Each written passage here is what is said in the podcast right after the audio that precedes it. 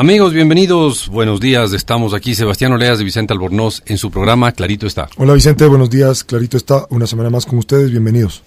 Y hoy día tenemos apasionantes temas económicos, no podía esperarse otra cosa. Para variar. Para variar. Pero en todo caso, eh, lo, lo, bueno es que sí son apasionantes. No, sí, sí, son bien entretenidos. Vamos a hablar de un tema que nos parece muy interesante, es Estados Unidos y su capacidad de pago como gobierno. Sí, su nivel de deuda y cuánto, cuánto puede pagar de su deuda. Y luego vamos a hablar, para no salir del tema, de la deuda ecuatoriana. De acuerdo. Sebastián, entonces, tú tienes una fecha. Sí. Una, un, un lato a la semana es una fecha. Exactamente, es el 8 de agosto. 8 de agosto, dos días antes de celebrar. El 10 de agosto. El 10 de agosto. Muy bien. Brillante análisis del mío. Exactamente. ¿Qué pasa con el 8 de agosto, Sebastián? El 8 de agosto, de acuerdo a la ser, al analista de riesgo Moody's. Ya. Eh, es la fecha en la que ellos han calculado de que el gobierno de los Estados Unidos, el gobierno federal, se quedará sin plata. ¿El gobierno de Estados Unidos se quedará sin plata? No, pues eso no puede pasar. No, es lo que han calculado. Sí, sí puede pasar. ¿Por qué? ¿Cómo? ¿Cuándo? 8 eh, de agosto.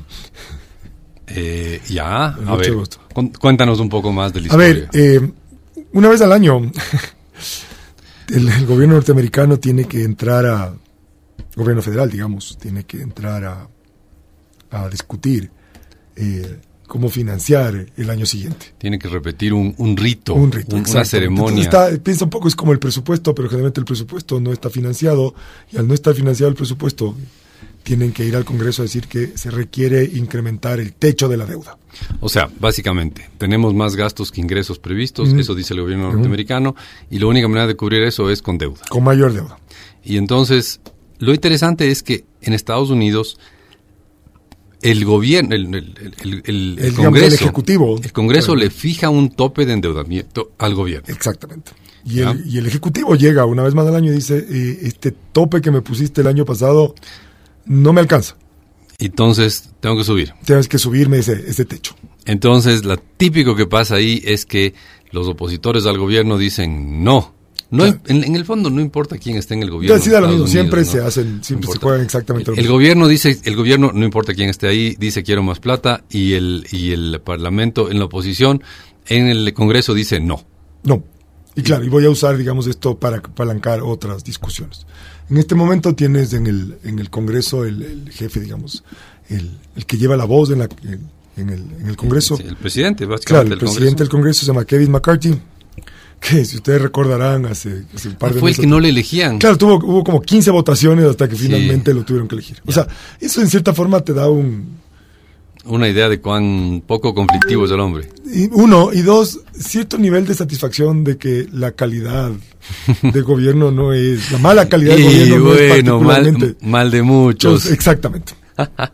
me, me da un poco vergüenza reconocer eso, pero bueno políticos malos hay en todas partes. Vaya, qué alivio, qué consuelo, podemos dormir tranquilos los ecuatorianos. Exacto. El mundo está lleno de, políticos, malos. Pero bueno, a ver, entonces. Y mezquinos. Eh, entonces, el, el, Congreso de Estados Unidos le dio hace un tiempo al gobierno eh, de Estados Unidos un tope. Exacto. Y dijo, usted puede endeudarse hasta tanto. Y los gringos, que son en eso bastante precisos, tienen exactamente calculado cuánto es la deuda del gobierno al centavo. Sí. Y Tú decías, hay un estudio que dice, un estudio de Moody's, que es una, un, centro de Voy a corregir, no es el 8, ponle 10 días más a eso. Perdón, el 18. 18 de agosto. El 18 de agosto. Bueno. Y entonces, resulta que ellos calculan que el 18 de agosto la plata del gobierno americano, tomando en cuenta ingresos, gastos, endeudamiento, etcétera, la plata del gobierno norteamericano se va a acabar o sea, le va a faltar plata para cubrir los, las cuentas el 18 de agosto. El 18 de agosto, exacto. Entonces, ahí hay, siempre como siempre, habrá dos opciones, ¿no? Mm. No, habrá no dos, muchas opciones. Totalmente. Si es que tengo menos plata de la necesaria para pagar todos mis gastos previstos, ¿cuáles sí pago y cuáles no? Básicamente vas a tener que hacer este típico ejercicio de priorizar, ¿no es cierto? De darle prelación, qué voy a pagar y qué no voy a pagar. O sea, el gobierno norteamericano es muy, muy cumplidor de las reglas y eh, en ese sentido siempre cumple lo que está previsto en el presupuesto. Si el presupuesto dice tiene que gastar 10 mil millones de dólares el día de hoy, pues gasta 10 mil millones de dólares el día de hoy. Exactamente. Es muy cumplido. Y ojo, solamente para, las personas que ya nos van siguiendo varios años, más de 11 ya. Más de 11, es correcto. Alguna vez hablamos de, este, de esta misma historia sobre les llamaban el, el precipicio fiscal, así habíamos llamado el programa, no sé si te acuerdas. Sí. Y en ese momento, claro, ya estaban en discusiones eh, sobre incrementar, digamos, este techo de endeudamiento. Y entre las cosas que el gobierno federal había decidido cerrar era los parques nacionales, porque no podía pagarles a los guardaparques. O sea, simplemente dice, señores, no les puedo pagar, no vayan al trabajo. No vayan a trabajar. Eso les dice a los, guarda, a A los los guardabosques. guardaparques. Entonces, básicamente cerraste el parque. Esta es una forma de ir priorizando gastos. O sea, si la gente no va al parque nacional, bueno. Pero la pregunta es, ¿qué pasa? ¿Va a seguir pagando los beneficios Claro. de la seguridad social? Va a pagar, va a pagarle a la seguridad, a los, a los militares. Yo ¿Vas a sé. pagar tu deuda? Esa es, la, esa es la pregunta que preocupa a los mercados financieros. Exactamente. Entonces, la pregunta es, a ver, ¿qué va a pasar el 18 de agosto? Y ahí hay básicamente dos opciones. Que antes del 18 de agosto se pongan de acuerdo los, los Demócratas y republicanos, ujú, y no pase fije- nada. y- y fijen un nuevo techo y no pase nada. Y la otra es que llegan al 18 de agosto y no tengan, no tengan un acuerdo.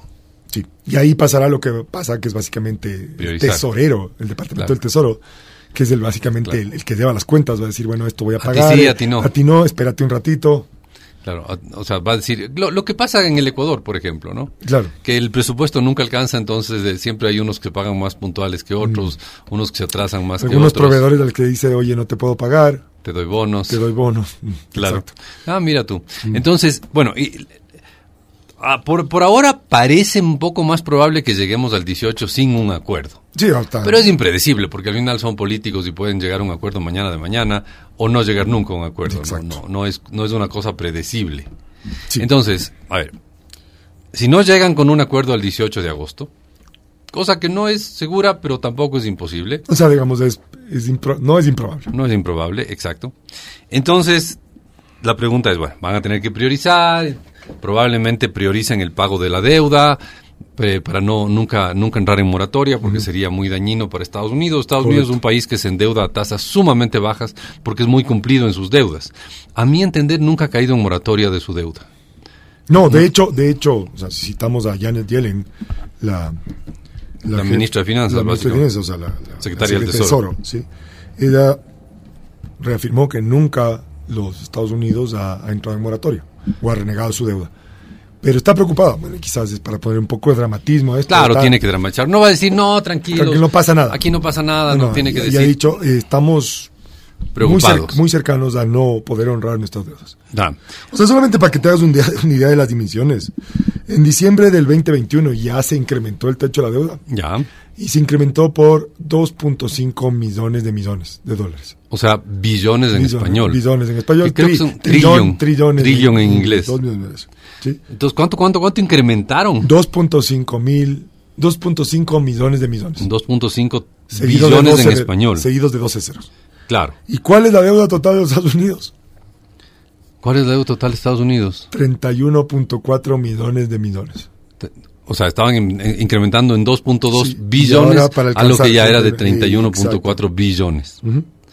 Ok. Ahora, eh, si es que Estados Unidos entra, a ver, seamos, seamos sinceros. Yo, yo la verdad creo que los políticos norteamericanos son conflictivos, complicados, jodidos, pero van a llegar a un acuerdo algún rato después de agosto. Ahí habrá los clásicos chantajes políticos, que dame tú tal cosa, yo te doy tal otra, etcétera, Pero, etcétera. pero ¿sabes cuál es la preocupación de Yellen aquí? Es que, o sea, por más de que llegues a un acuerdo, ya primero planteaste un nivel de incertidumbre, o incrementaste la incertidumbre de forma profunda. Luego hay un deterioro en la confianza de que no te puedes poner de acuerdo antes de llegar a estas fechas límites. Esa es un poco la preocupación. Claro, y eso ya hay desde hace algunas, Sí. desde hace un par de décadas quizás. O sea, de hecho, la última vez que es- estuvo en este lugar, o sea, en la cual no se pusieron, no se pusieron de acuerdo suficientemente rápido en incrementar el techo de la deuda, fue en el 2011. Y ah, Y claro, y tuvieron algunos días en que se llegaron a cerrar, como tú decías, los parques pues, nacionales. y claro, etcétera, y, etcétera. y sí tuvo esto consecuencias en los mercados financieros internacionales. Claro, o sea, claro no que es sí. que, o sea, si Ecuador no paga la deuda y esto Es- es con común. mucho cariño, no pasa nada. No pasa nada. No pasa, o sea, le pasa a los ecuatorianos. Sí, pero el resto del mundo el no. resto, o sea, ya, los ecuatorianos una vez más no pagarán la deuda. Pero si los Estados Unidos no pagan Hay un su deuda- riesgo de que no paguen la deuda. Exacto, esto ya es más complicado. Correcto. Pero bueno, queríamos ver con ustedes, amigos, de esta fecha, el 18 de agosto, fecha en que potencialmente Estados Unidos podría entrar con problemas financieros, no porque, no porque nadie le preste, sino porque está prohibido de endeudarse más. Claro, no pueden incrementar la cantidad de... Claro, los mercados financieros encantados le prestarían a Estados Unidos porque es un buen pagador, pero no le deja su parlamento. Exactamente. Sería interesante, ¿no? Que en el Ecuador alguna vez el, parlamento sea el que le impida endeudarse al gobierno y no al revés. Que hubiese esta discusión, ¿no es cierto? sí, pero que no sea al revés, porque aquí es al revés. Aquí típicamente es el, parlamento el que más quiere que gasten y el gobierno tiende a ser un poquito más, un poquito menos gastador que el parlamento. Más conservador, sí. Un poquitito menos gastador, ¿no? No, estamos diciendo que sea perfecto tampoco. Pero bueno, con ese dato, el 18 de agosto, día en que se le podría acabar la plata al Tesoro americano porque no le dejan endeudarse, nos les dejamos por un momento, pero antes de irnos sí quisiéramos decirles que para nuestra gran alegría, ustedes nos pueden escuchar en radios de cinco importantes ciudades del país. De esta forma estamos en Babahoyo los viernes a las 10 y media de la mañana en Radio I99 98.9 FM. Estamos en Riobamba los viernes a las 9 de la mañana en Radio EXA 89.7 FM. También estamos en Cuenca los domingos a las 7 de la mañana en La Voz del Tomebamba 102.1 FM y 1070M. Estamos en Guayaquil los viernes a las 10 y 30 de la mañana Radio I99 98.9 FM. Y estamos en Quito los viernes a las 9 de la mañana en Radio Democracia 920M y en Radio EXA 92.5 FM y volvemos en un instante.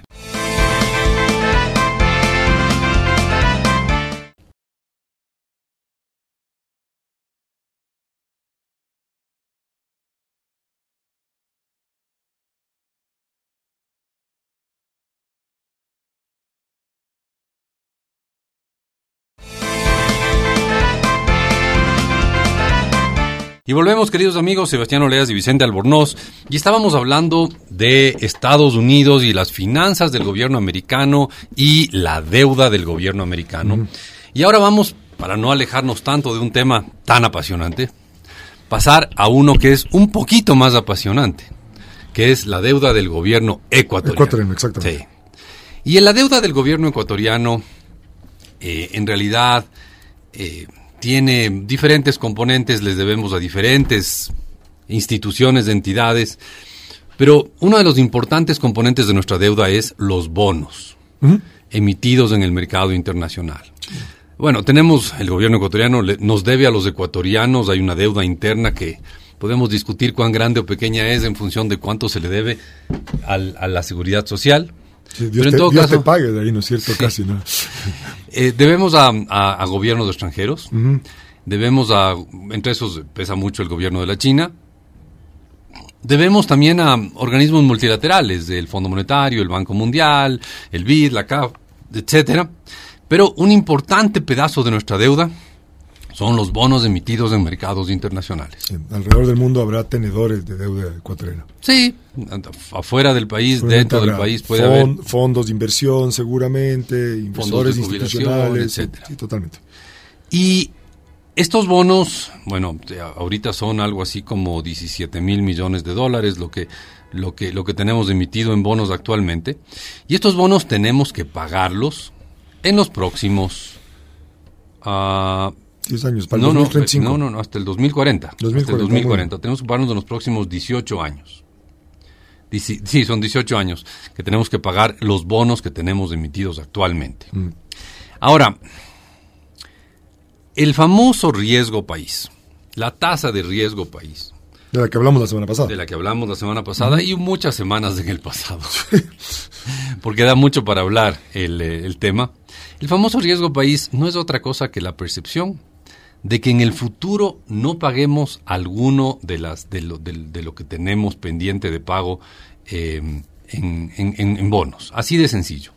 Y claro, como toda deuda, si alguno de nuestros oyentes tiene una deuda o ha tenido una deuda en algún momento en su vida, sabe que hay un cronograma de pagos una de las cosas más feas que hay en el planeta es tener un cronograma de pago. Claro, cada vez que se emiten bonos, o sea, uno de los, requisitos es este papel que dice yo, gobierno ecuatoriano, me prometo pagar tal cantidad de plata en tales fechas a tal tasa de interés. Es básicamente. Claro, pero lo interesante es que en, em, en, el caso de los bonos ecuatorianos, todos se renegociaron en el 2020. Entonces, tenemos todos los bonos ecuatorianos que están circulando en el mercado son los bonos emitidos en el 2020. Y eso le vuelve un poquito más, más, más fácil y si tú quieres más interesante al análisis, porque eh, todo, todo gira alrededor de básicamente cuatro tipos de bonos que, que emitimos ese momento.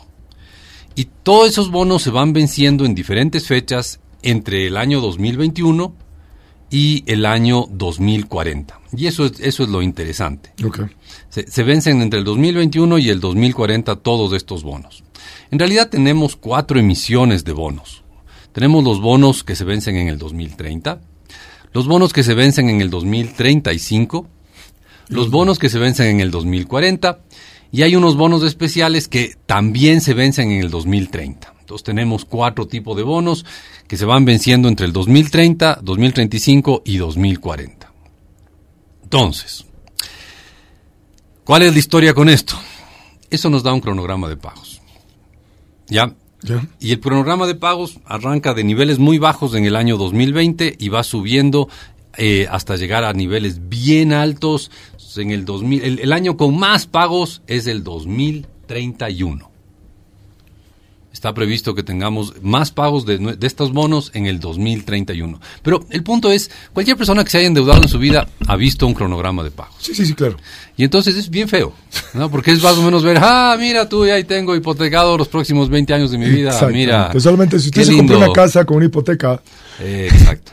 Y le entregaron la tabla de amortización. Exactamente. Básicamente ahí dice la fecha, cuánto va a pagar, cuánto de eso es capital, eh, cuánto de eso es interés, y al final de la tabla de amortización, el último habrá pagado todo. todo. Exacto. Y eso es, no, no es más que otra cosa. Eso es el cronograma de, pagos, que está. Y tenemos, y, frente a nuestros ojos tenemos este rato, Sebastián y yo, el cronograma de pagos de nuestra deuda ecuatoriana en bonos. De acuerdo. Que es cómo vamos a ir pagando los bonos que se vencen en el 2030, en el 2035 y en el 2040. Y unos bonos que, que no pagan interés, pero que son para pagar intereses, que se vencen en el 2030 también.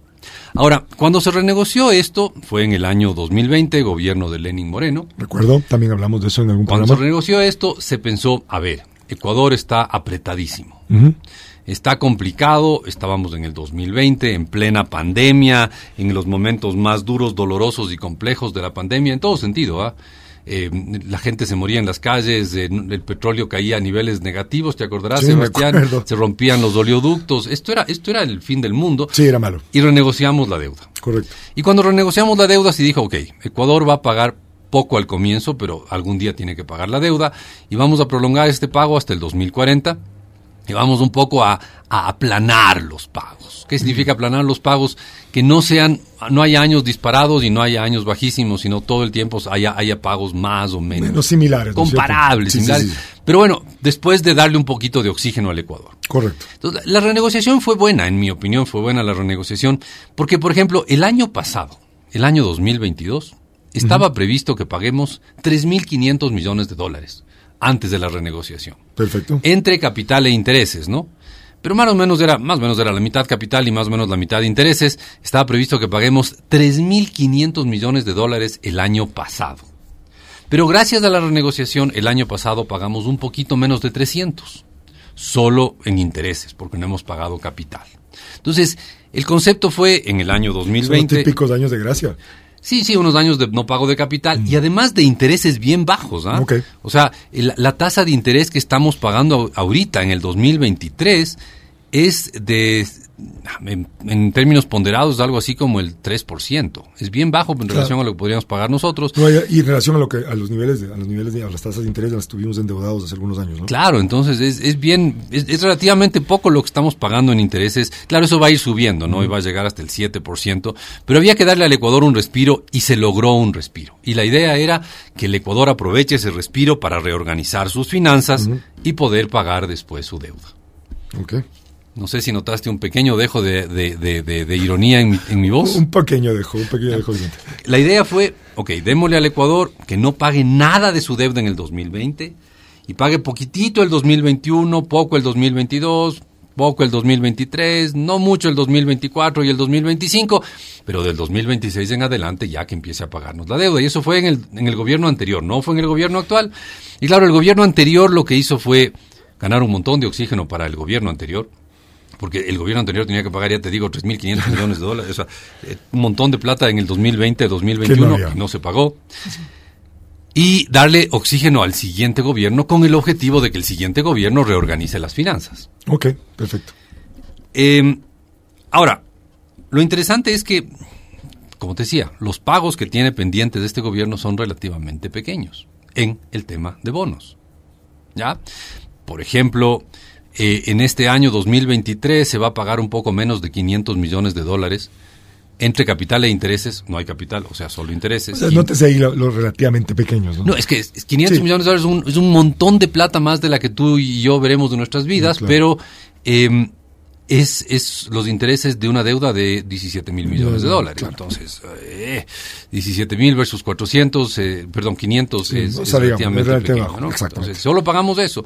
Eh, el año, este año entonces vamos, ya pagamos la mitad de eso, pagamos un- la mitad de 200, de, de 500 millones, pagamos ya en enero y tenemos que pagar la otra mitad en, en julio de este año, porque se pagan siempre en enero y en julio se van venciendo o sea, es estos. una vez al semestre los pagos. Sí, a comienzos de cada semestre. No, sé exactamente la fecha, pero es de enero y julio. Y claro, el próximo año son 600 millones y el año 2025 al gobierno actual le toca pagar más o menos 400 millones más. De lo, Y que eso, está, de lo que está pagando ahora. o sea, no, no, no, digamos, el próximo sea, año sí, hay que- 600, 600 y en el último año- 2025 eh, tiene que pagar 450. Entonces, Y si al- es que es de enero. eh, eh, Sí, sí, pues no, es que es, que es hasta, hasta la primera mitad Ya, del año, perfecto. ¿no? Entonces, al gobierno actual le quedan por pagar más o menos 250 más 600 más 900, más 400. 450. 900, 600, como unos 1.200 millones de dólares. Exacto, no, no, no tiene que pagar nada más Mm. de toda nuestra deuda. Perfecto. Y estos son solo intereses. ¿ya? Entonces, ¿qué probabilidad hay de que eso no sea pagado? Y eso dejémosle flotando en el espacio. Muy bien. Dejémosle flotando por un momento. Tenemos claro que en deuda pública al gobierno actual, tú hiciste el cálculo, Sebastián, ¿cuánto le queda por pagar? También alrededor de 1.200 millones de dólares. 1.200 millones de dólares al gobierno actual. Correcto. Y ya vamos a ver cuánto les toca pagar a los próximos gobiernos. Y entonces veamos a quién, de quién tienen miedo los inversionistas extranjeros. Pero antes de irnos a hacer ese análisis, queremos decirles que si quieren seguir conectados con nosotros, pueden contactarnos en nuestro Twitter. Somos arroba clarito está. Estamos en el Twitter. Punto. Estamos en Twitter, arroba clarito está, y además puede encontrarnos en nuestra página web www.claritoestá.com, sin acento en la A, obviamente. Y si tiene curiosidad, puede ir a nuestro al, al vínculo en la página web www.claritoestá.com y podrá encontrar programas desde hace más de 11 años. Más de 11 años, correcto. Correcto. Y volvemos en un instante.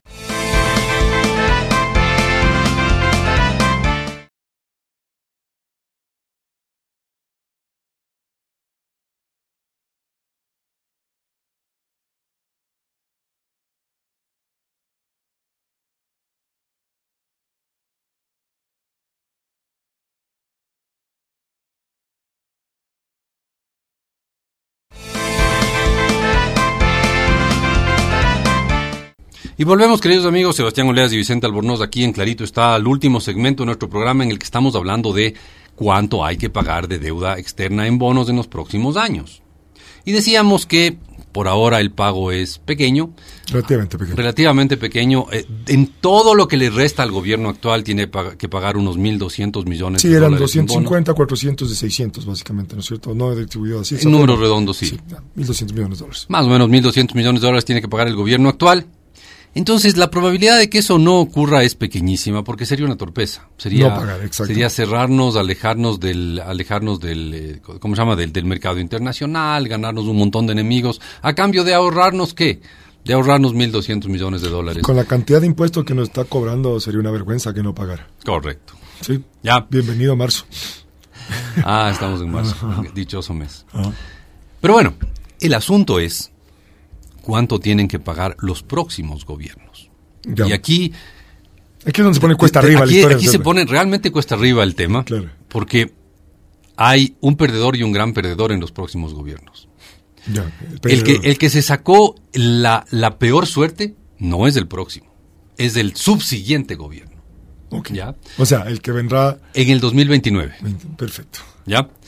Ah, Según los cálculos de este humilde economista, el próximo gobierno, el próximo, el que vendrá en el 2025, tiene que pagar por deuda, le quedan 7.300 millones de dólares de deuda por pagarse. En un lapso de cuatro años. En los cuatro años. Ya. ¿Ya? Y ese no es el que peor está. Ok. El que peor está es el subsiguiente gobierno. De acuerdo. Ese tiene que pagar 9.200 millones. Ese que va a gobernar el Ecuador del 2029 al 2033. 33. Sí. Correcto. eh, ese tiene que pagar 9.200 millones de dólares. Entonces, O sea, lo- la pregunta Ese, es... Cuando dices ese, es nosotros.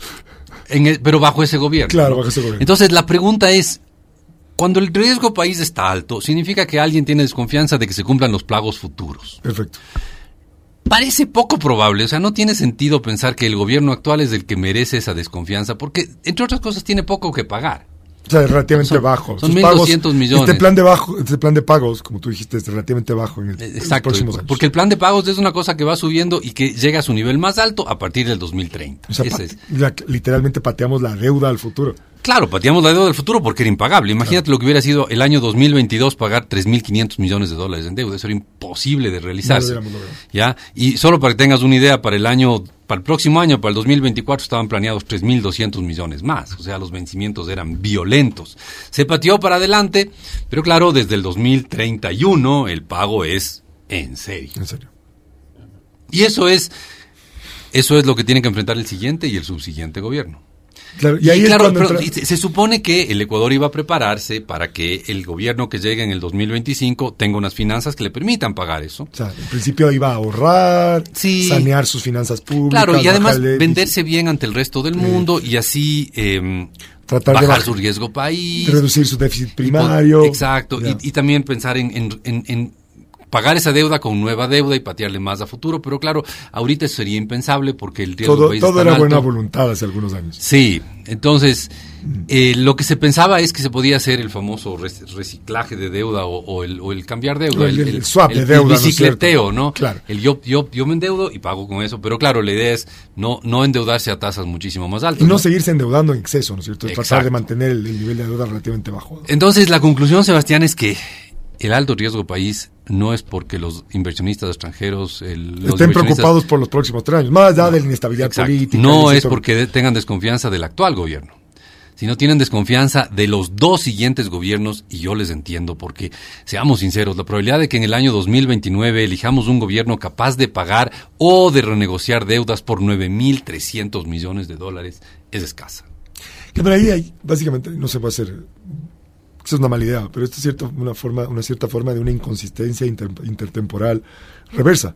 Porque estás preocupado de lo que va a pasar de aquí a ocho años, ¿Correcto? pero la probabilidad de que tú pagues tu deuda de aquí a ocho años depende de lo que puedas construir en términos de finanzas públicas en este instante. Ah, claro, y, claro. y ahí la obsesión que tienes de tratar de reducir tu déficit primario, ¿no es cierto? Correcto. Y poder generar tasas de ahorro que te permitan cubrir esa deuda y eventualmente endeudarte a mejores términos en el futuro. Claro, y generar confianza. Eh, etcétera, exacto. ¿no? Pero entonces, el- con la conclusión es la desconfianza, la enorme Totalmente. desconfianza que refleja el, el riesgo país que está en niveles astronómicos. Qué novedad que desconfiemos en este país.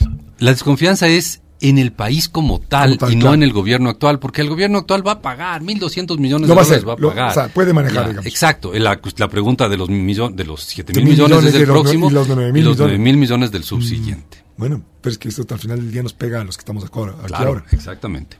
Y con eso, con, con la conclusión de que el riesgo país, que es altísimo, eh, no es tanto del gobierno actual, sino sobre todo de los próximos. Con eso, con esa conclusión, queridos amigos, les tenemos que dejar. Pero les queremos decir que si ustedes quieren volver a oírnos, O si quieren recomendarle a alguien que nos oiga, o si no pudieron oír alguna parte de este apasionante programa, entonces pueden oírnos en podcast. los podcasts son archivos de audio que se guardan en el Internet, en la web. Y que los puede oír en plataformas como Spoti- Spotify, Google Podcast, Apple Podcast o cualquier otra cosa que use usted para escuchar los podcasts. Sí, y es sencillito. Entra a cualquiera de esos, por ejemplo, a Spotify, y pone clarito está. Y como nadie, créame que nadie más en el mundo se llama como nosotros, nos encontrará a la primera. Sí. Hasta Amén. la próxima, queridos Nos amigos. vemos. Chao. Chao.